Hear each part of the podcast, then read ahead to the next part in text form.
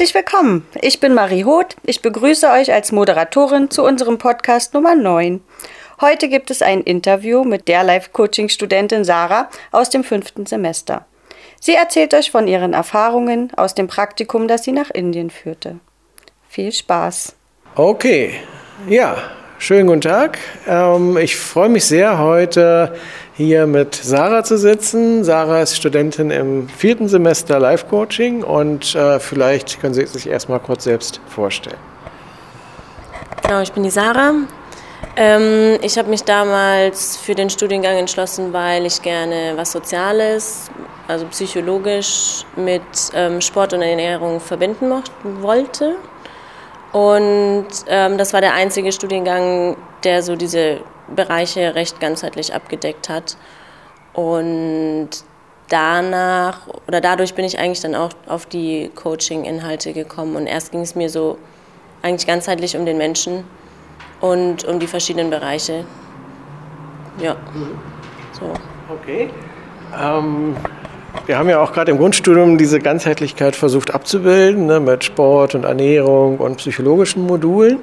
Und dann gibt es ja als Herzstück unseres Studiums, was dann auch so ein bisschen Richtung Zukunft führt, dieses berühmte Praktikum, was normalerweise ja im fünften Semester läuft. Und ähm, Sie haben das jetzt schon ein bisschen vorgezogen, teilweise zumindest, mit einem sehr außergewöhnlichen Praktikumsinhalt und auch Ort. Und deswegen bin ich sehr neugierig, dass Sie vielleicht darüber ein bisschen erzählen können, was Sie da bewogen hat, wo Sie waren und äh, ja, vielleicht können Sie einfach ein bisschen erzählen. Ähm, gut.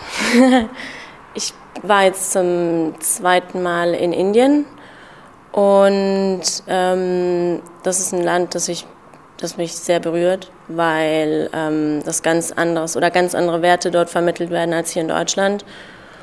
Und ähm, ich wollte gerne eben nochmal, also ich wollte eine Yoga, äh, Yoga-Ausbildung machen, beziehungsweise habe eine Yoga-Ausbildung gemacht ähm, und teils Ayurveda, teils Yoga. Und ähm, wollte dafür natürlich dann auch dorthin gehen, wo es seinen Ursprung hat, eben in Indien, um ähm, das nochmal ja, in aller, in aller Ruhe zu erfahren. Und ähm, mein, Ziel, mein Ziel ist es so, auf meinem Weg verschiedene natürliche Heilmethoden kennenzulernen und für mich auch herauszufinden, was, was meine, meine, meine Stärken sind oder wo ich mich vielleicht finden kann, um dann zum einen natürlich mehr anbieten zu können und zum anderen auch wissen, ja, mich kennenzulernen, zu wissen, wo ich überzeuge und wo ich mich selber überzeuge, damit ich andere überzeuge. ähm, und ich weiß nicht direkt, was ich. Moment, ja, also, darf ich das kurz zurückgeben? Ja, ja, klar. Also äh, ich glaube, erstmal wäre es spannend für unsere Hörer zu hören, wie man sich dieses Praktikum genau vorstellen kann. Also Praktikum zum Thema Coaching, Yoga in Indien. Wie sah so Ihr Tagesablauf vielleicht aus? Also vor allem, ähm, vor allem habe ich, habe ich einfach, ähm, hatte ich ein, ähm, ja, eine, eine Yoga, also eine Ausbildung gemacht und ähm, in, ja, ich hatte wie gesagt einen zwölf, zwölfstündigen Tagesablauf, der ähm, von allem Moment ähm, so, es war, also es war für mich erstmal eine, eine große Einführung, also eine Einführung in dieses große Thema Yoga, in die Philosophie.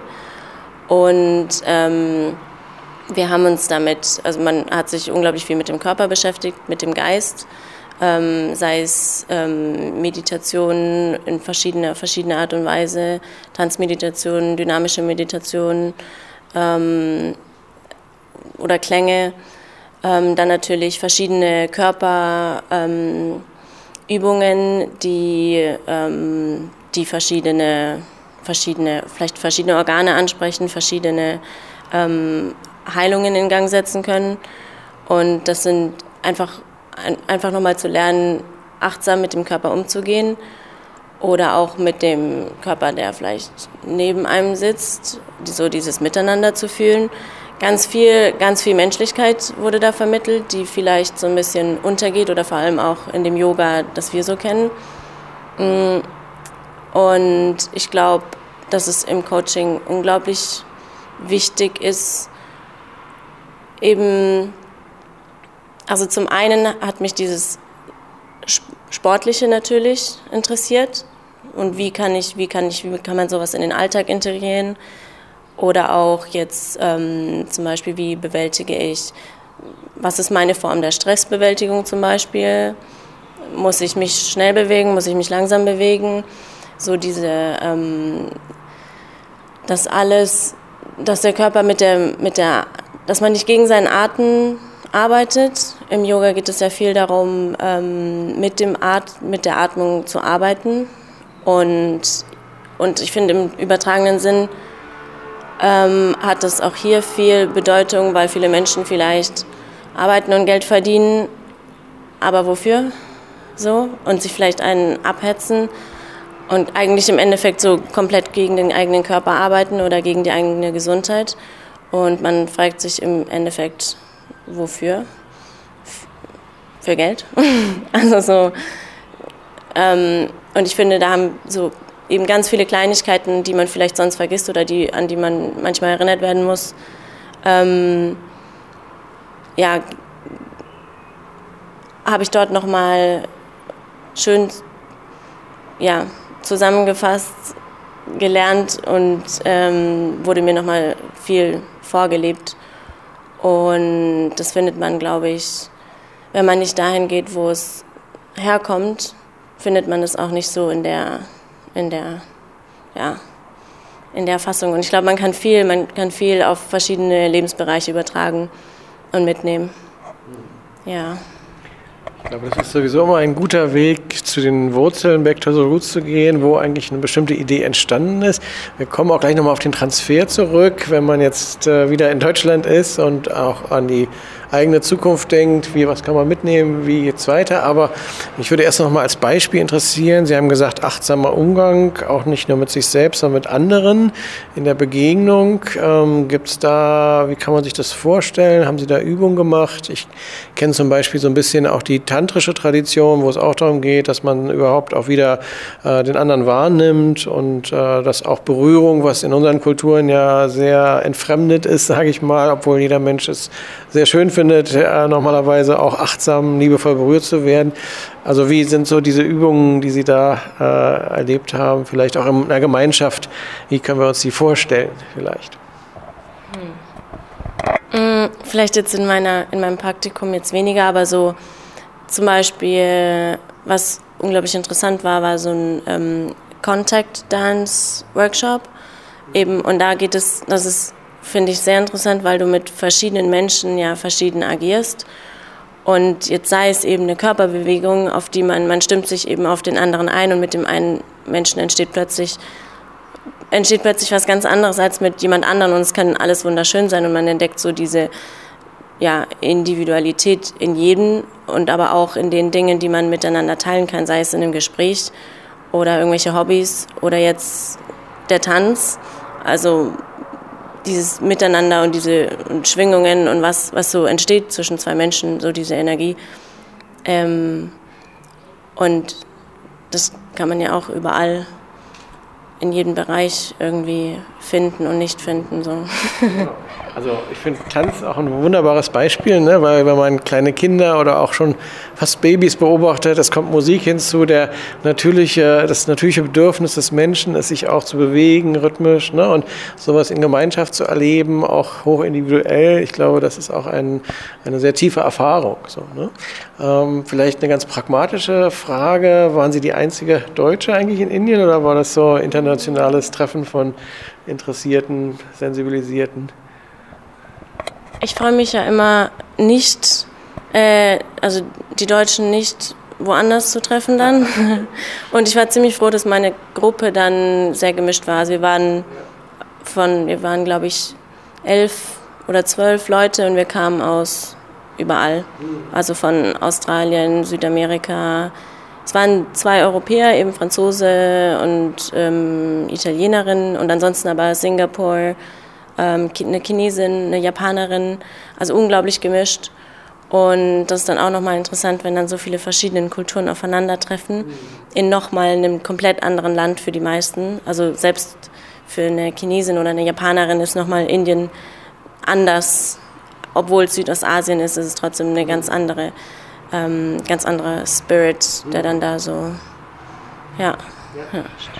Also klingt total faszinierend für mich, ne? Also dass dann ähm, ja da auch ein unglaublich völkerverbindendes Element ist, ne? wenn einen die Sache eint und man trotzdem in dieser globalisierten Welt, wo es so viele scheinbar unüberbrückbare Gegensätze gibt, aber schon ein gemeinsamer Geist, der wirksam ist. Ne? Also diese Begegnung alleine ist, glaube ich, schon ja, äh, die Reise wert gewesen, sage ich mal. Ne?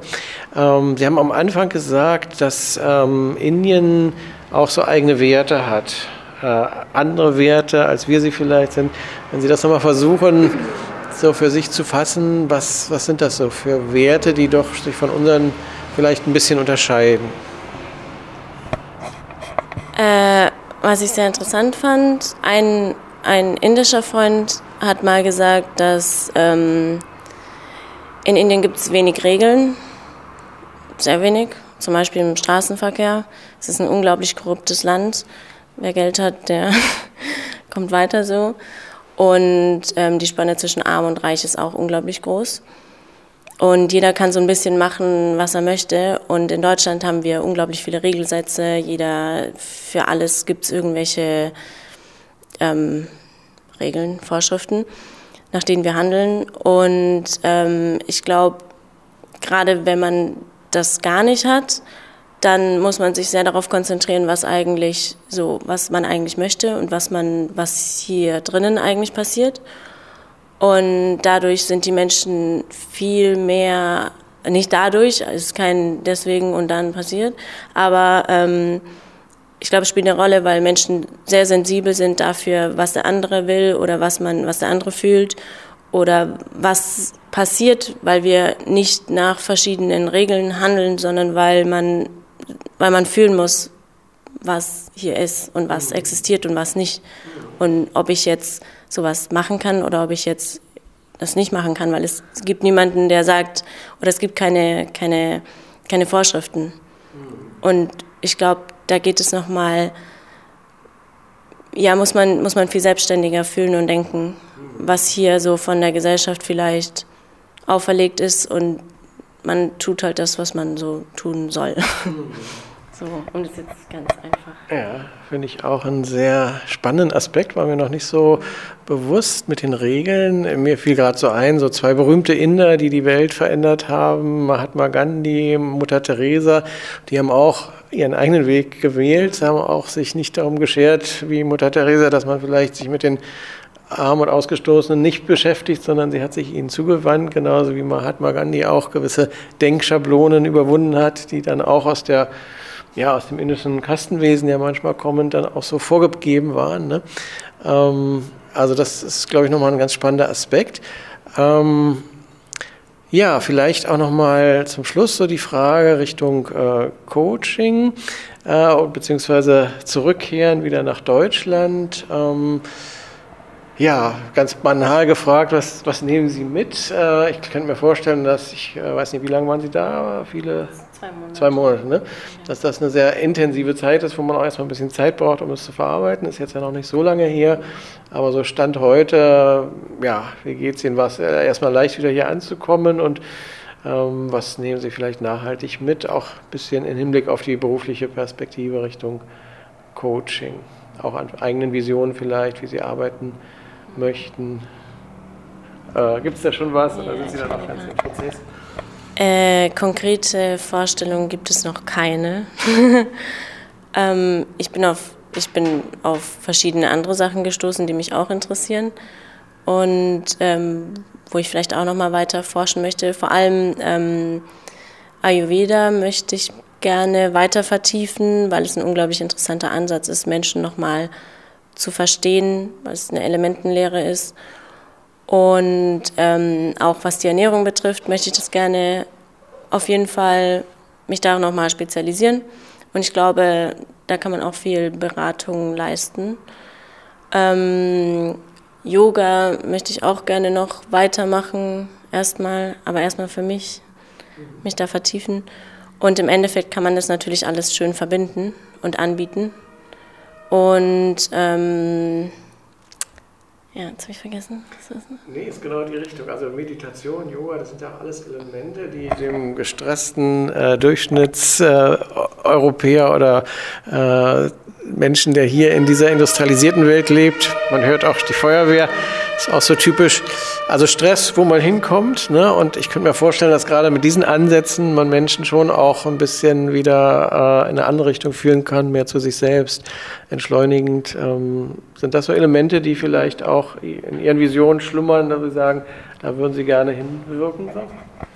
Ja, auf jeden Fall. Ja. Ich, ja, gerne. Nee. Also vielleicht verbunden damit meine Abschlussfrage, die ist mir gerade eben noch eingefallen, weil ich so dachte, also korrigieren Sie mich, wenn ich was missverstanden habe, dass ähm, die Begegnung von Mensch zu Mensch halt in Indien auch eine große Rolle spielt oder dass man zumindest überhaupt sich wahrnimmt noch. Ne? Ähm, da würde mich interessieren, äh, Stichwort neue Medien. Ne? Die Welt hat sich ja in wenigen Jahrzehnten radikal verändert, was das Kommunikationsverhalten angeht. Wenn man hier im öffentlichen Raum ist, nimmt ja kaum noch jemand seinen Mitmenschen wahr, sondern alle sind eher mit ihren Geräten vertraut. Das ist eigentlich eine globalisierte Dimension, die uns da erfasst. Da würde mich interessieren, ob das in Indien auch schon sehr weit verbreitet ist oder ob vielleicht, weil noch nicht so viel Zugang ist zu unseren zivilisierten technischen Welten, ähm, da vielleicht immer noch ein bisschen anderer Umgang miteinander zu beobachten ist. Ähm, man sieht einen, also man sieht einen unglaublichen Unterschied zwischen den Städten, den Großstädten wie jetzt Delhi und Mumbai und sobald man sowas verlässt und dann eher so ins Ländliche geht oder in den Bergen ist oder überhaupt eine Großstadt verlässt, ähm, ist es wieder Indien, so wie man es, oder ja, sagen wir eine Großstadt, so wie man es kennt, und dann Indien. in, eben, und in, in Großstädten, da haben alle Studierende, die haben kurze Sachen an, Haare offen und sehen alle anders aus. Und sobald man sich ein bisschen aufs Land bewegt, wird es viel spiritueller und viel, ja, viel mehr so dieses, dieses Miteinander wird viel mehr gelebt. Und ähm, ich glaube eben, man hat, ja, man interessiert, ja, man, man, man interessiert sich mehr für, den, für das Gegenüber oder ist ja, viel sensibler dafür, was passiert zwischen den Teilen. ja. Interessant, ja.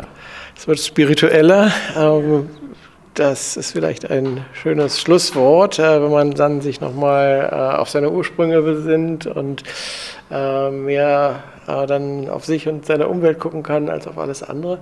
Ähm, vielen Dank, Sarah, für die spannenden Einblicke in diese Welt, die wir ja die meisten Menschen nur von Ferne bekommen. Und ähm, wenn ich es richtig verstanden habe, nehmen Sie auch eine Menge mit jetzt für Ihre Zukunft an Kraft, Energie, so dass Sie Lust haben, das hier umzusetzen in Deutschland, was Sie da an Impulsen mitgenommen Klar. haben.